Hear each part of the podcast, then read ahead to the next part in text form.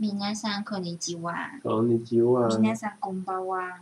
こんばんは。皆さん，谢谢大家的关心。有很多人就是会就是看到新闻就来关心我。みんなの世話ありがとうございまし我觉得你た。讲话太糊了，你没办法，就是那个你喝水。好的，总而言之，就是最近就是山上这边救灾总是会发生很多事情，就是。 然后我的朋友就跟我说，如果我身上有空拍机的话，我这时候就应该认真去飞个空拍机，然后把画面卖给大家，这样子。然后就是我就说啊，但我不会飞啊，而且空拍机也要学啊，布拉布拉布拉布拉布拉布拉。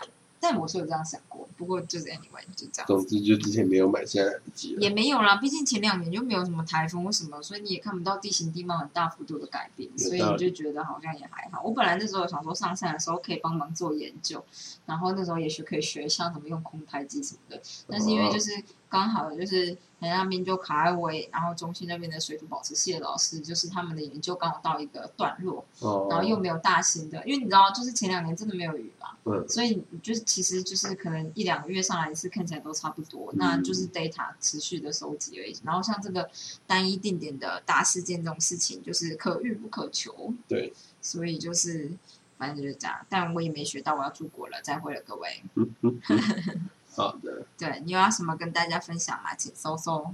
就是今天我才知道，原来就是我们所长就是上去上面的部落，因为桥断了，嗯。然后他就是要上，他就是在昨天吧，就是昨天有稍微放晴，嗯。他就在那时候，就是我们的，然后我们的人就开车载他到断桥的边缘，嗯。然后他就就是从断桥边缘，因为其实那里很靠近河床的，嗯，就之所以那条桥会那么容易断掉，其实就是因为它底下淤积到已经很河床已经很接近桥面了，嗯。然后反正就是他就从旁边下去到等于是到河床的旁边，嗯。然后对岸呢，就是因为那边就是有挖土机正在就是做一些基本的那种，先把一些大大土石清开这样子。嗯，然后因为他们好像就就准备要在两个礼拜内做完变道这样，对对对，然后所以就是那边的当地的工人就是用卡车，就是挖土机载着所长，就是跨过那个河河道，嗯，够重。对，然后就过去这样子。这也就是所长现在就是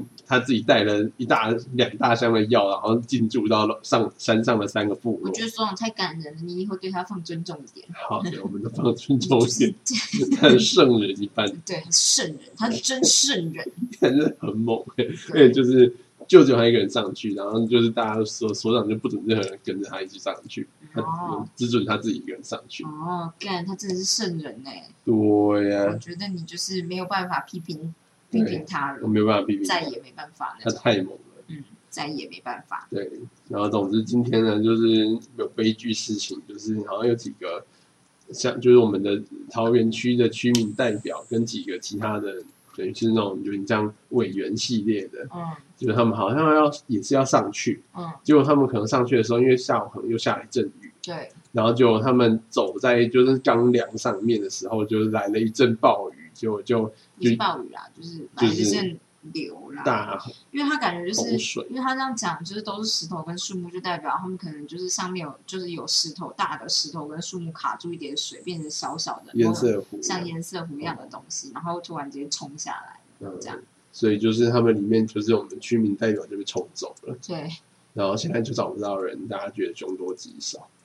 嗯，就算是两个钟头之后找到人，我也不觉得没有希望。对啦，但我也不知道，说明就是要看他按按不按水性嘛。但我觉得这件事是就就没有什么关系。对，因为毕竟那水那么急，而且对重点是冲下来的东西又有石头又有树，对啊，但被卡住就就就麻烦这样。所以不，我觉得这很恐怖呢。大悲剧。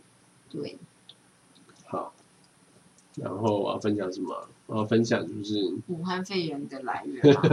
对啊，这样就是中国人一定不信，因为就是美国人，就是美国的，现在就拜登就委托，那时候好像是在川普任内，他就委托调查局去调查，嗯然后拜登上任以后，他就重新再委托一次，嗯就等于是宣誓说我的路线没有变这样子。嗯然后就是昨天吧，还是前天，就是报告正式发表了，而且就是这也蛮蛮有趣的，就是他发表呢不是由白宫方面发表，是是共和党先发表，哦，interesting，这很有立场表明的感觉。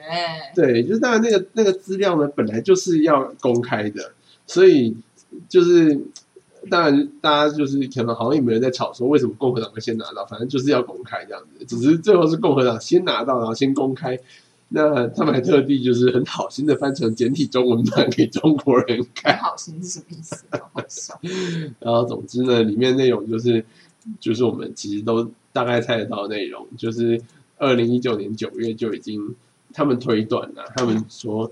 以他们的这个情报人员拦截到的电子邮件，嗯，他们就是目前就是锁定就是武汉的病毒实验室，嗯，就那个 P 四的最高等级病毒实验室是流出的来源，嗯，然后他们认为应该不是自然起源，也不是什么海鲜市场跑出来的，嗯，他们认为就是实验室出来的，嗯，然后他们目前就是推断推测的来源是他们在之前就是找了一批就是云南的一些。病毒的样本，嗯，然后拿回去研究，然后那一阵子呢，美国也是有几间大学跟在做那个争议性研究，意思就是让病毒的功能性增强。那时候研究的主题就是希望能够找到病毒是用什么样的东西跟人体的细胞结合的，不是不是 duplicate，那叫 duplicate 是什么？复制，对，它那个叫做 enhancement 吧，嗯，就是增强性研究，嗯，那。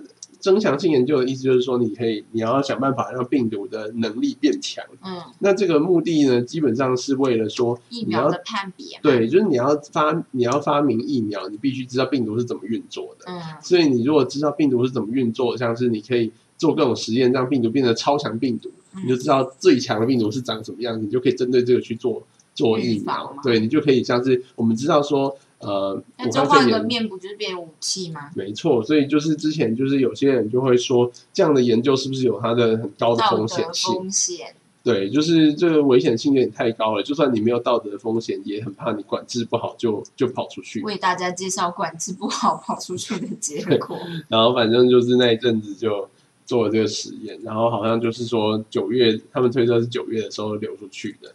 然后那时候呢，刚好在办武汉的，就是军人运动节，嗯，就是他们就是在森林里面进行，就是各种运动。我还记得那时候我看到新闻呢，就是觉得就是军人运动节好像就出了一点事吧，就是有一些解放军就是在过程中就是好像我忘记死掉还是重伤之类的，嗯，反正就蛮惨的。好哈扣的运动会，刚好遇到了什么事情，然后好像就在那一次运动会里面，有些人就感染了，嗯，对，所以一。到后来才会在十二月的时候正式爆发开来哦，大概是这样啦。但是我其实没有真的去读那篇报道，所以我不太知道他们的证据是来自什么地方。嗯嗯嗯。Anyway，大概就是这样子。你不是说他的证据是某种程度来自于就是武汉他们拦截的 email 吗？我觉得拦截 email 当然可以当做某种证据，但是就是另外一方面是我比较好奇有没有直接的吗？就是像是嗯，他们对于。怎么讲？就是像是他们对于武汉肺炎这只病毒的判断是什么？哦，就是病毒本身的性性质到底是不是比较是是刻意为之、刻意改造还是怎么？对，还是自然发源的？但是这个东西感觉是之前学者都已经讲过了，好像就是没有一个定论。哦，难怪有些人觉得这件事是美国来的，原来是美国有就是跟他们一起合作做这件事。嗯，对啊，所以就是才会被拿来说嘴，说也是美国的阴谋之类的嘛。对，anyway，对，大概是。然后我记得我前几天还看到有一篇新闻是，就是瑞士啊有一个小的小型的私人大学，嗯，就是它里面有一个研究生呢去武汉的大学交换，嗯，然后他那时候去的就是那个武汉病毒研究所。然后结果他去了以后，就后来他就是他他好像在中国交了一个中国女友，嗯，然后他就但是他回到瑞士以后就觉得说啊，就是那个我觉得那个病毒根本就是从那边来的，他就说我从那边所见所闻就觉得那东西流出来一点都不奇怪什么之类的，嗯，然后学校就叫他自请退学。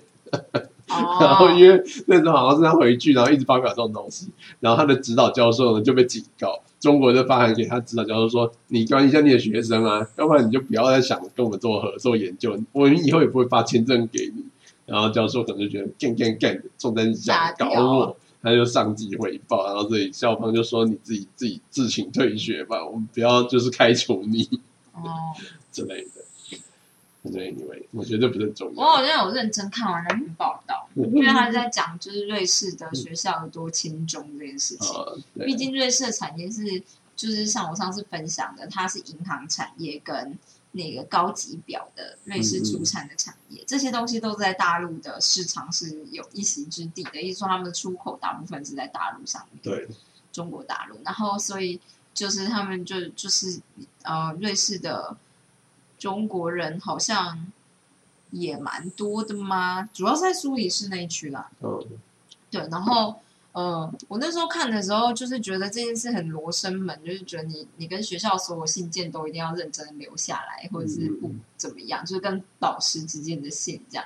因为他就说，就是老师有点类似，就是说，那你就先你先停学，然后你再重新申请，那其实就重新申请的啦，就是就是类似这样子。所以就是他就做了这件事之后，好像之后呃又在被学校拒绝还怎么样的时候，学校就说没有啊，他就自己退学的、啊，这样，嗯，然后你自己要停学对，你自己要停学的这种，然后就觉得，看这真是很你可以赢的。很 creepy 耶，对，就是有种被阴了的感觉，这样。然后我要说什么？啊，我今天呢，就是因为我们就是难得难得过了两三个礼拜，终于有放晴的感觉，嗯所以我就出去阳台把地上叶子扫一扫，嗯，然后我就荨麻疹。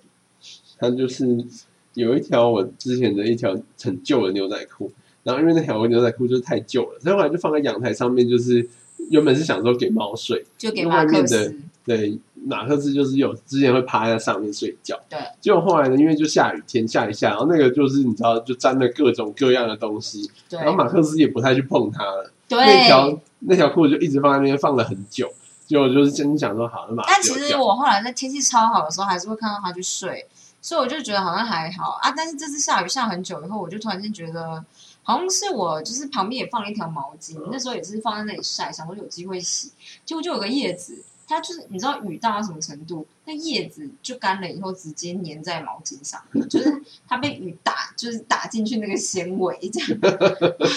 就是可能叶子也快要腐败了，然后连续下两三个礼拜，它可能稍微在分解了，但是雨又很大，所以它真的是被牵进去那个毛巾的上面。我就觉得，哎呦，amazing，这样不行，那这样我就把什么东西都丢掉。所以我就想说，那我把牛仔裤什么的丢掉，这样。对，结果我就是摸完以后，我全身立马大概就是五分钟之内全身大过敏。他像是被蜜蜂叮到一样。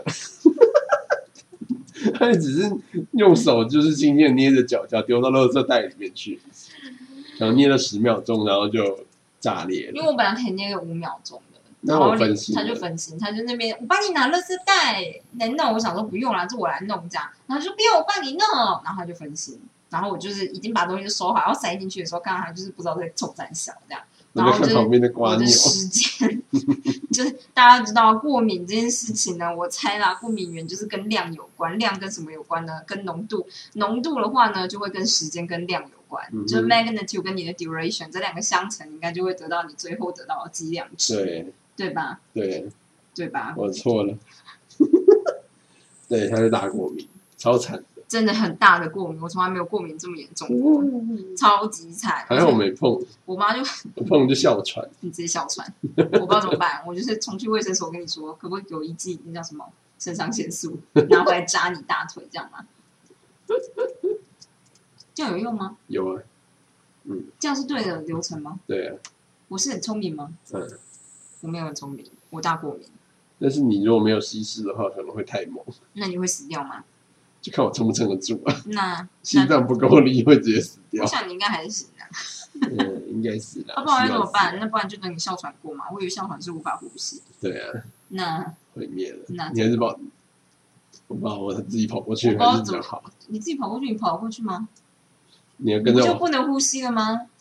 憋气跑步的概念。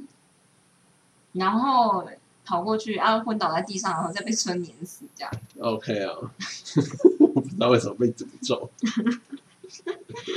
好，这就大过敏呢、我的左边的耳朵到脖子这边这一段全部，然后肚皮上面就直接红起来，然后大概就五分钟之后，全部就起那种像蚊子叮那样一块一块的，so disgusting，嗯，那超恶的。然后手也是，脚也是，这样就超级恶，然后超级痒，无比难受。好的，还好就是吃了药以后然后就小，林静那时候就说你要不要吃药？我就想说，我干，我就是要吃药，我就是毁灭，而且是会痒到很痛的那种，这样。然后就觉得我那时候我好像吃药，药效开始作用之后不久，我就觉得啊，身体就放松下来。我想说，刚刚身体是都都在备战？对啊，为什么要这样子？他们就是接触到了很多没看过的东西，那我之后再碰到还会这么严重吗？我不知道，有的时候会更严重的。嗯，你竟然很骄傲地说，我可是专科过敏免疫医师呢，对呀、给你碰那条裤子，吓死人！这这就是这才是真正的杀手，让你自己过敏死掉。好的，我觉得就是就不是是我一个方法，如果大家要试敷的话，我说老一点，就是真的就是哮喘这个情况严重，可能就是被一支那个肾上腺素的笔。他们那种就是登山的都会有吧。对，就是可以直接穿破你的裤子，扎进去大腿肌肉里面的。可是我觉得你老了以后，你的过敏的状态就不会那么严重。对啦，其实是这样子。好的，大家有没有觉得我身为一个没念过三类的女人，现在已经进步神速了呢？大概是因为我耳濡目染，我觉得可能是耳濡目染啦，但我也是被你害得很惨。我没有害你啦。我 duration 的部分哈，我觉得哈，嗯大家不懂为什么我会这么在意，因为我如果自己弄的话，我会拿一个新的塑胶袋，我可能连手都不会碰到那牛仔裤。是因为林经理说要帮忙，我就想说好吧，好吧，这样，我就我就上辈子欠他，我觉得我就上辈子欠你，我明明自己可以做很好啊，搞屁呀、好，大家就这样，然后你也不能怪他，你就就觉得我就是想帮忙啊，对哈，又要分享什么吗？没有啊没有要啊，分享可以念拖延心理学了，谢谢我。们要念尿书了。对，呃，到哪里去了？不知道啊，我看一下，上次忘记夹书签了，哦，在这里。烂人。好的，他说，反正接下来上次要上次就是说这个未计划表格，你要先把一些你固定要做的事情列进去。好，再来呢，第二步就是记录与奖励。嗯好，当你落实行为目标时，或任何专案时，使用未记录表格来记录进度。你朝目标工作了半小时后，就在未记录表未计划表格上面涂掉半格。嗯如果你做了一小时，就涂掉一整格。嗯接着就是把那个星期花在目标上的时间加总起来，例如就是这个桑雅周二做了一小时，周三做半小时，周六周日做了两个小时，总共四个半小时。嗯然后就是反正如果你喜欢用更小的单位来记录的话，你也可以十五分钟、十五分钟来算这样子，嗯四分之一、四分之一。嗯那反正你当你为了实现目标而工作一段时间后，要记得把你的进度记录下来。你可能会发现那个周那一周的进展和你原本预期的不一样，嗯。所以你涂掉的格子可能是出现在你原本打算做其他事情的时段，就像是你原本预计是礼拜六中午要跟人家吃饭，对就那个约取消了，那你刚好那时候做事，啊大概是这样子。然后，所以就是这种，就是用这种方式来记录进度呢，有几个好处。第一个就是记录进度后，你会把注意力放在已经完成的事情上，而不是你老是想着你承诺何时要做多少事情，嗯结果无法履行承诺，又觉得自己很失败。嗯对当你把实际完成的事情记录下来以后，你是比较可能给你成功的感觉。嗯，然后以这种方式追踪进度，可以让你对事情的看法更积极。你看到杯子是半满的，而不是杯子是半空的，就其实虽然是一样的意思，但是你感觉是不一样。嗯其次，那些涂掉的空格是你有效行动的奖励。做完事情后，越早记录进度，奖励的效果越好。减少拖延的一个方法就是更及时的给予奖励。工作十五分钟或半小时后，你就记录进度，就是去涂那格子，是一种及时的奖励。那一周过去时，你会看着涂掉的格子越来越多，你就可能会积极、更积极的投入。一位觉得这种方法相当有效的拖延者表示，这些标记呢，就像小学时候老师给的星星一样，每次我涂在一格就很有成就感，会想要多做一点。我小时候真的很喜欢收集星星，还有苹果，为什么这这什么东西？老师都会有那种小卡，或者是在你的就是作业上面给苹果，然后老师那边会记录说你有多少颗苹果这样子，然后到多少课的时候，有的老师会让你换礼换小礼物这样子。补习班有时候也会有这个我没有这印象。好像老师说，我字写的很漂亮，就会有假上，十个假上好像可以换一杯饮料，是这样吗？哦，类似这样子。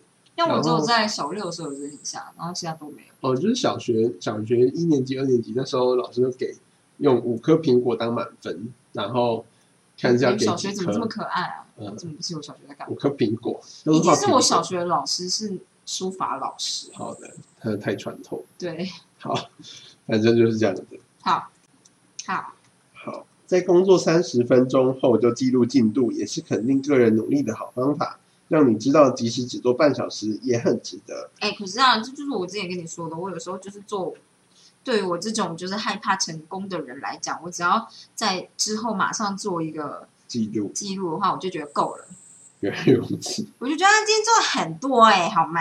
这样，我跟你说，大家不要觉得我在开玩笑，就我会真的觉得，比如说我今天已经知道这东西，我就觉得啊够了，这样一个钟头，我觉得今天已经做了一个钟头，不如休息一下。所以我后来就觉得，我绝对不能及时做记录，好的，跟大家分享一下，因为我就有这这部分就是心理状态有问题，我觉得大家都要找到适合自己的方式。真的没的。错。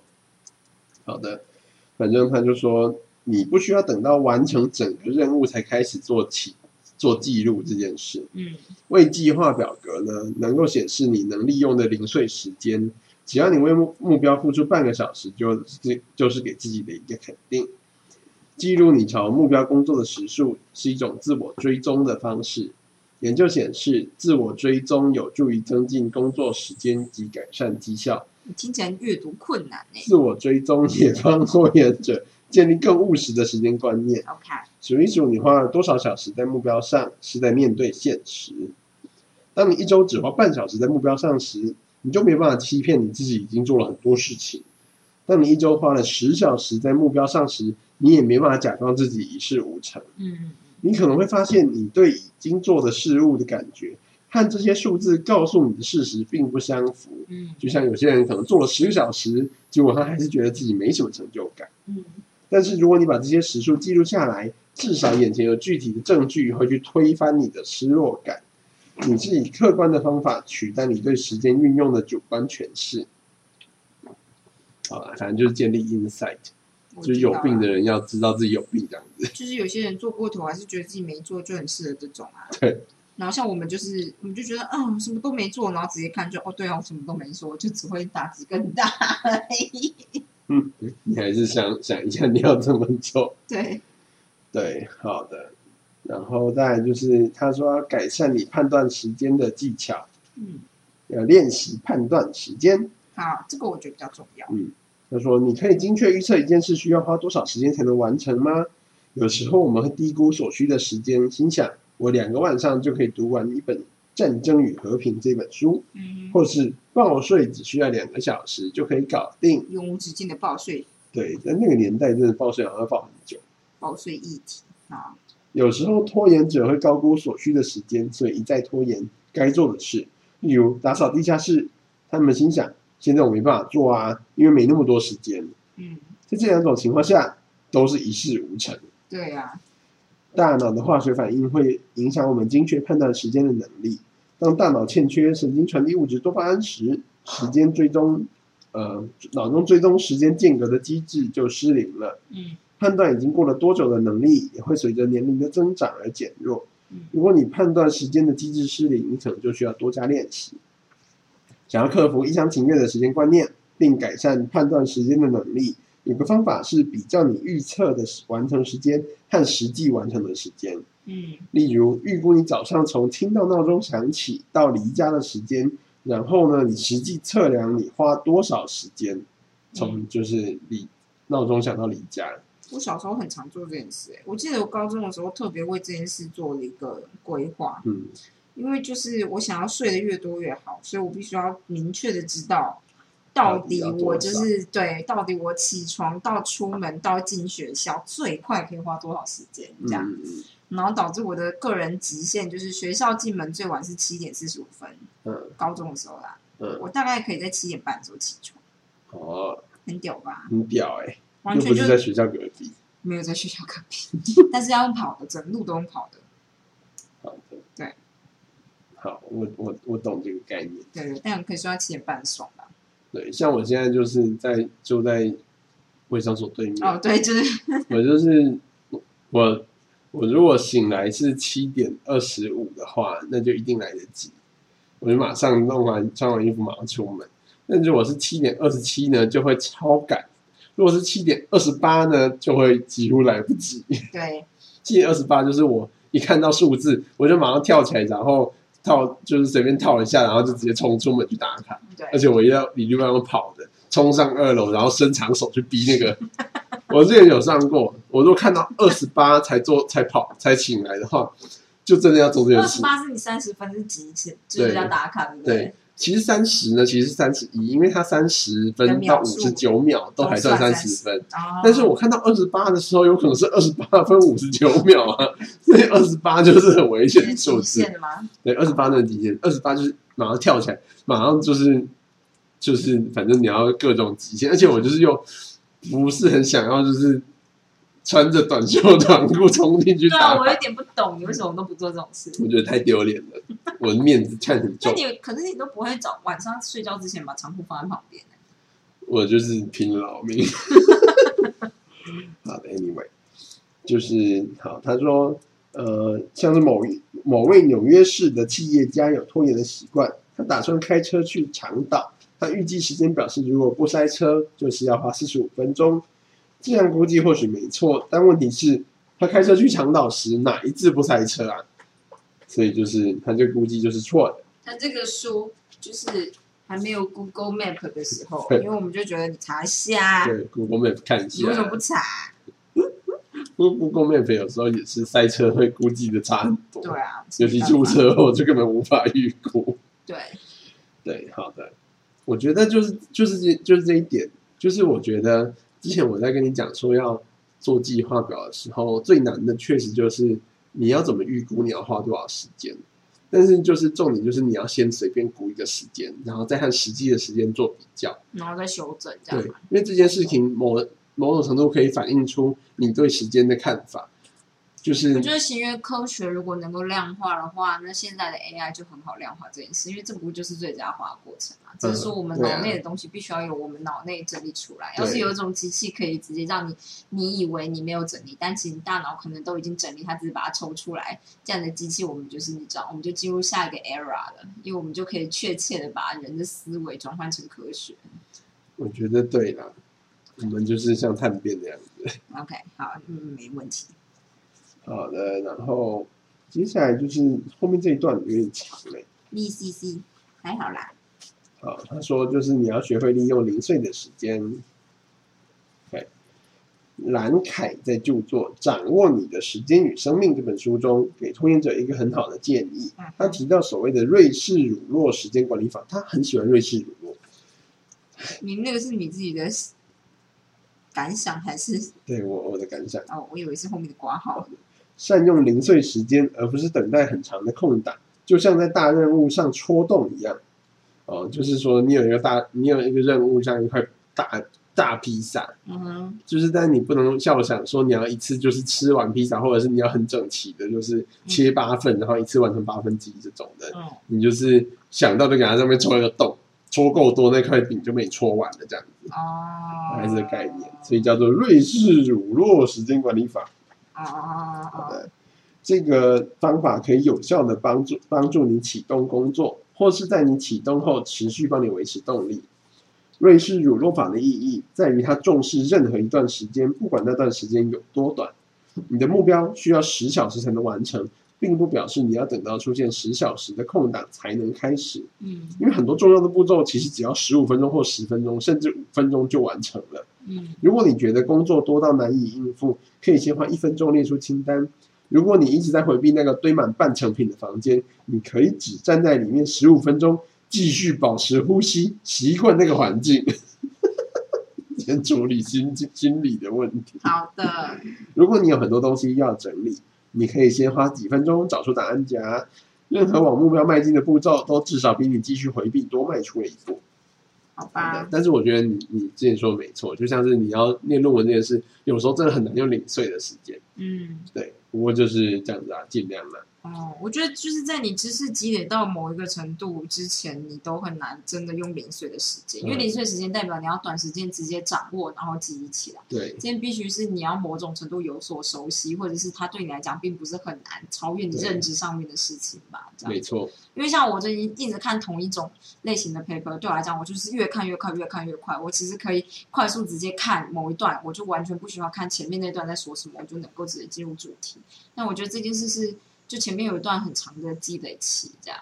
哎，这就是为什么我很喜欢看有一种 YouTube，就是他就是会请几个画师来画，就是那叫什么接力比赛。嗯，嗯，他就给几个主题，然后比如说四个人，四个四个都是画画的人这样，然后他们就会接力，然后就你就看原本一开始的人画出的草稿，就跟你国小画出来的东西一样这样，嗯然后怎么到最后一张就是你觉得啊 amazing 的图这样子。那我觉得我后来想一想，我为什么这么喜欢看这东西呢？是因为前面前期的状态，你根本想不到后面会这么漂亮。嗯嗯，但是其实一直到最后几步，比如说四个人，然后每个人画两次，一次十分钟，其实这真的超短的。对但是第一个人画出来的草图就跟你国小做的一样，第二个人画出来就跟你国中有在练画做的一样，第三个人画出来跟高中做的一样，这样。然后接下来慢慢的就是随着你成品越来越多，他们就是素材越来越多，所以他们就可以用很快速的复制啊、嗯打光啊、干补影啊这种东西，把它变成一个很丰富的图。然后我就觉得那都只在最后最后几个人，就是最后轮的几个人身上而已，这样。嗯前面的人全部都是在做很，你就会觉得啊，十分钟他只画了一件衣服、哎，这样好吗？对这种的，你知道吗？但是后来你就会发现，那真的就是一个积累的过程，这样。对所以我就还蛮喜欢看的。对，哎有时候就是要先跨过前面那个坎，对，我希望我能够跨过坎，嗯，我不知道我跨不跨得到坎。搞不好你已经跨在上面了，半只脚在上面，你说像我国小的时候，直接卡在就是这个那叫什么啊？国小不是要撑那个那个跳，那叫什呃，么？那个跳箱，对跳箱。对啊，你就坐在上面用屁股一直撸也是过得去啊，哦，我小时候第一次做的时候就就没有坐过去，我就坐在上面。老师就说啊，就是不需要发生这样的情况哦。老师还没教我们要怎么做，他就说先试试看，然后有没有志愿者，我就想到啊，我我我，然后我就去，我就跳到上面，我再也没有跳过那个东西，就是为什么？就是我没有成功的跳过去。以后，我好像是因为觉得很尴尬吧，你真的很怕尴尬、我欸，真的很怕尴尬，因为我第一个人自愿，然后我还跳到上面，然后我坐在上面，老师就说我们就是不要这样子啊，你要再用力一点跳过去这样，然后我就觉得什么意思，然后也没有听懂，但每一次就觉得很尴尬，那我就想说好吧，那就算了，我就完全放弃努力。我跟你说那个东西的重点是什么？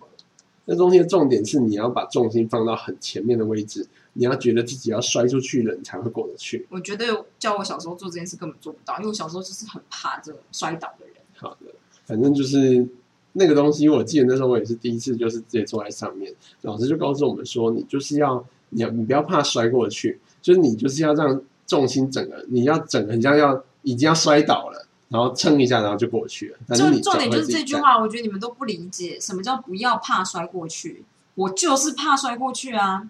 但就是你要要有人给人经跟放下那个我说，你以为你会摔过去，但你不会。啊但其实从来没有体育老师会这样说，他们只会说不要害怕摔过去。我们但是我老师会这样说啊。真的假的？嗯，因为我会摔倒，他就说你不要害怕摔，你不会摔倒，你过去以后你就站着，你自己试试看。好，我就想说，干真的假的？我试试看，就发现哦我真的跳过去了，就这样子，然后后来就疯狂跳那个东西我就觉得我不会做这件事，因为你没办法给人记我到那个东西很爽哎、就是那个东西有这种在飞的感觉，因为你风会一直在旁边吹，因为你撑起来，你会滞空时间其实是会拉得很长。啊，我我喜欢在空中飞的感觉，真的啊？嗯。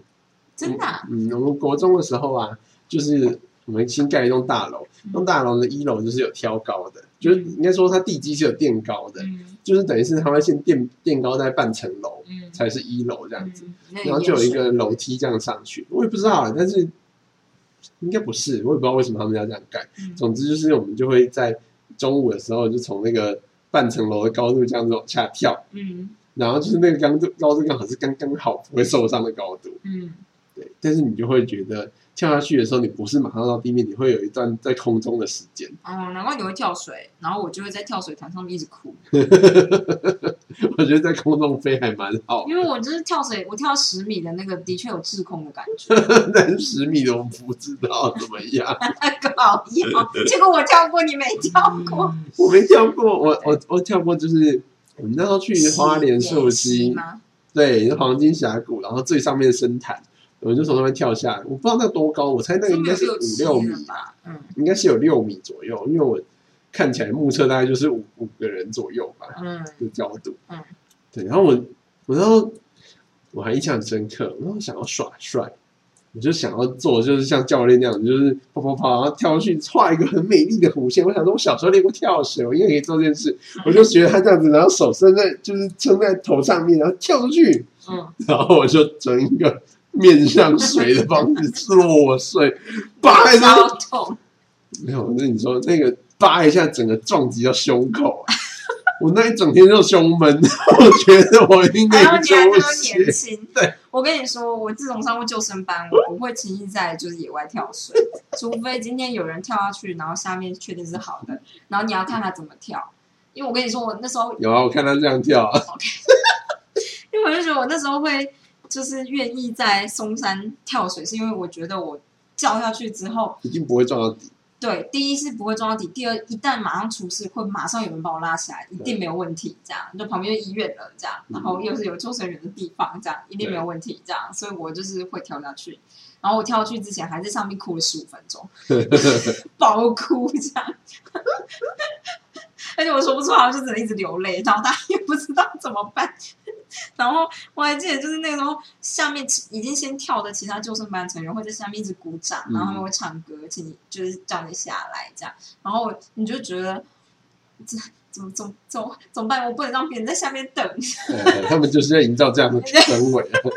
然后对，所以就是考量一番，我觉得在这边跳是没有问题。我就就是闭着眼睛跳去。我觉得应该是因为三米啊，不长不短，就三米的水台不长不短不短，嗯所以第一次我跳三米的时候，我我好像耳朵还是哪里进水了。呃，很痛，就是跳下去很不灌舒服去，然后有可能就是我也刚好脚没有完全性的并拢，所以我撞击到水面，然后我就觉得就觉得就就只是三米而已，十米感觉就更惨这样，但是十米就是你会更怕，所以你就会真的像一根木头那样，呃就是直直的直进去插进去，那就还好。对，就还好，只是会很深，对，因为你会掉的很深这样，然后但是就是努力游上来这样。对对，所以我觉得十米的体验比三米好很多。三米体验就对我来讲，就是占我恐惧百分之八十这样。就是你要我再跳，我就觉得啊，这样十米的话，我可能还会愿意再试一次，但我还是会怕，因为像就是就是所有的所有的云霄飞车或什么东西都是有绳索的，这对我来讲很重要。嗯嗯嗯，嗯，跳水是我第一次意识到要勉强我自己有多么不容易，就是我就突然间觉得我就是非常放纵自己的人，我没有办法忍受自己的身体遭受这样子的嗯恐惧跟痛苦，这样我身体就可能就是就是我大脑就会觉得说，你明明就知道，你为什么还要逼自己？这种感觉，这样。唉，我不知道哎、我不知道怎么跟大家形容我就是在就是十米跳台上面的天人交战，我真的是吓到不行这样。嗯然后旁边就有人一直在跟我说：“你不要跳了，这有点危险吧？”然后另外一个人重点不是危险，这很恐怖。你说你脑袋里面讲话的对？对好，的，但你还是做了，对这蛮了不起的。那后面好像真的有有一个人没有做，哦，嗯，我觉得这个还蛮难的，就克服恐惧这件事真的难。嗯，你问我说我有没有办法克服第二次，我肯定说就是就很难，真的很难、欸、因为我怕的事情就怕爆啊，就这样，我懂了。好吧？好的，好，我们讲到什么？哦，他说就是零碎时间啦。为什么讲到去跳水啊？哦，好的，反正零碎时间的好用可能令你吃惊。如果同事取消和你约定的半小时会议，你就多出了三十分钟。如果你在下班前十分钟打完电话，那十分钟空档你就可以善加利用我用。觉得这就 positive thinking 啊，对啊，因为就是比如说你早上就被要求七点起来开会，然后你就想说，呃呃，好吧，那我就七点起来就就你说会取消，你就只会觉得呃干，就是你知道，另外一种就是负面想法是干，我还特地爬起来很累呢，然后回去睡又睡不饱这样。那另外一个想法就是，嗯、那这样子我就是既然早起了就做事，可是我觉得这建立在你身体的状况上面。这样好的，大部分我是会觉得，干，我都早起了，好累，头好痛啊，这样。我们就不是就是乐观思考的人呢、好的，没关系。瑞士乳酪法对于拖延者有几个特别的好处，其一是它很务实，嗯哼，阿伯务实，这是什么？算了没有。什么东西？最近就是只要柯文哲出来讲话，底下都会追问阿伯务实，阿伯可爱，哦，务实是那个务实哦，我以为是不小心吃到什么东西的务实，大家都故意写成那个不小心吃到的东西。原来是这样哦。好的，Anyway，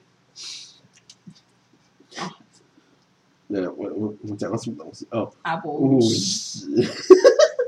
比起腾出一大段的空档，你更容易找到十五分钟或半小时的零碎时间。因为如果你始终在等大空档出现，你可能会等到地老天荒，嗯，这是真的。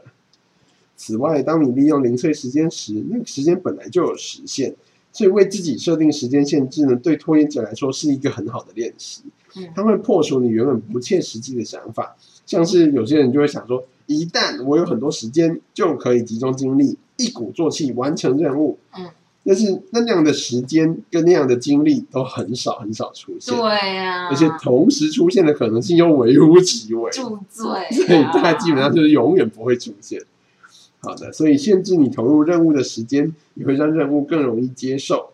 任何事情再怎么困难、讨厌或乏味，你应该都可以忍耐着做十五分钟。当你发现开始做一件事，并不代表永无止境的折磨时，讨厌的事情也会显得那没有那么讨厌然。后我就会停下来，就觉得下次再做的时候应该也是这种感觉吧。那不然先暂停喽。好的，唉，如果你真的设法完成了一点任务，你可能会感觉很好。嗯这种从进度衍生的满意，可以作为一种自我奖励。切记，完成任务的良好感觉会让你的大脑释放化学物质，让你觉得心旷神怡。你会因此想要重复同样的经验，让自己感觉更好。到底会不会啊？有可能会啊，但是不是有可能不会？基本上都会啦。如果你觉得你当下做完觉得感觉不错，就比较有机会之后之后再重复一样的事。可是我当下做完，通常不会觉得感觉不错，就只会觉得完成。我觉得这件事，就我跟你讨论过很多遍。就比如说关于跑马拉松，大部分人做完都会觉得是个成就感，但我就不会。就当我没有完成，我不会觉得，也就是不没有完成跟完成这件事是不一样的感觉。但是完成了，我没有觉得 amazing 这样。你有这种感觉？就像我今天看了三篇 paper，我也没觉得 amazing，我只是觉得啊，终于到这个时候了嘛，这样。嗯，然就觉得我这人是对很多事情没有热情啊。我觉得有时候就是你要靠自己给自己一些鼓励的。好吧，对，我鼓励什么？我不知道啊，你你可以花钱买东西啊，这种你讲话变慢了，我看你不太想要我这么做啊。没有我很想啊，要花钱买东西，买买爆可以买吗？可以啊，好吧，可是我就觉得货运司机还要在就是老下雨的时候上山，好可怜哦。还好啦，好吧，好是吗？偏远地区不知道货运司机有没有比较多钱？我也不知道。好吧，瑞士乳酪法和你以前用工作来惩罚自己的方式截然不同。以前你拖延某事时，可能会逼迫自己周末闭关赶进度，但是这种闭关法会让你觉得自己好像被绑绑在办公桌前，密而别人都在看球赛或者海滩玩耍、对想到自己要孤单过一个辛苦的周末，就会让你产生反感，最后就会设法回避。对呀、经验也证明以下的研究结果，就是惩罚不是动力，奖励会比惩罚的效果更好。哦然后摘啦所以，你要想办法奖励自己。跟教狗一样。对，好，当你的拖延是因为意志不坚持，利用零碎时间这个技巧会特别管用。如果你拖延是因为不喜欢被别人驱使或掌控，那拖延其实是在宣告你没办法逼我做这件事。如果你做了那件事，你的独立自由感就受到威胁啦。但是如果你决定由自己来设定时间限制，决定做十分钟或五分钟就好，等于你重新取得你需要的掌控权，而且还能够继续迈进。说实在，这些东西都是自我说服的方法了。嗯，所以就是说实在，就是你要想办法自己说服自己就是了，或者是用客观的东西来说服自己。嗯，对利用零碎时间可以提升效率。一位大学教授对这个技巧非常满意。他说：“我以前我以厨房计时器设定一个小时，嗯，然后把这招套在各种活动上，从批报告啊跟清理橱柜啊，我都会用计时器来定时。嗯，这会让我马上行动，也会知道不久之后就会到达终点。嗯，对，其实就像番茄时钟那样子的东西。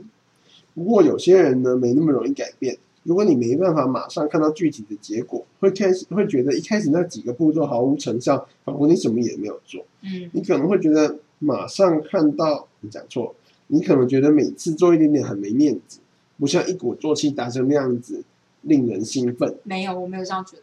嗯，对，我只是觉得每次做一点，下一次我就是要重复做那一点，然后就因为我会忘记，就这样。记得要记录下来。唉，好的。然后一名律师也觉得这个技巧很难落实，他告诉我们，除非我有足够的时间完成任务，否则我不想动手。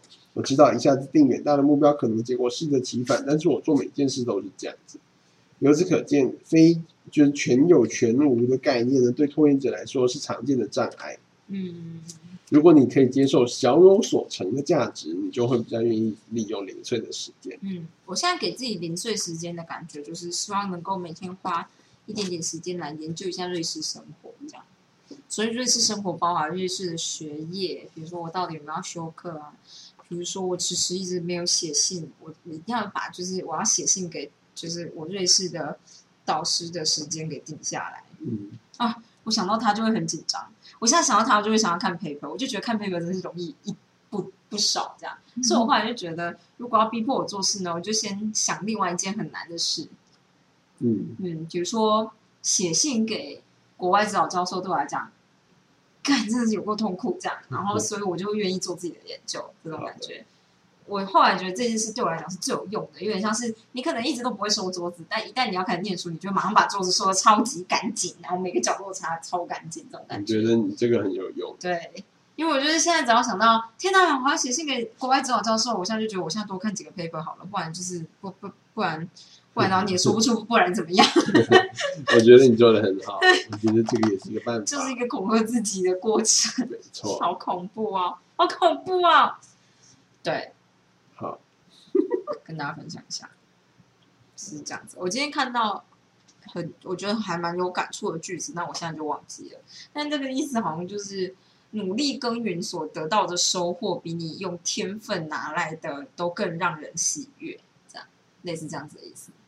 嗯，对，然后我就觉得还蛮好的，对，就是因为我就觉得自己不是很聪明的人，所以就是我就是花时间把 paper 一项一项读起来，这样就是未来要是有人就是真的问我问题，或者是未来我真的遇到类似的问题，我掌握能力掌掌握的能力就会变得很好，就不会每一次都学习曲线都长成这个样子，这样大概是这样吧。嗯嗯嗯不知道，不知道怎么给大家鼓励，嗯，而且我用就是超级就是没有活力的状态讲出这句话，嗯跟艾尔达那个篮球瓶一样。好啦，那就这样子，今天就这样子了，那么。那明天见，朋友们。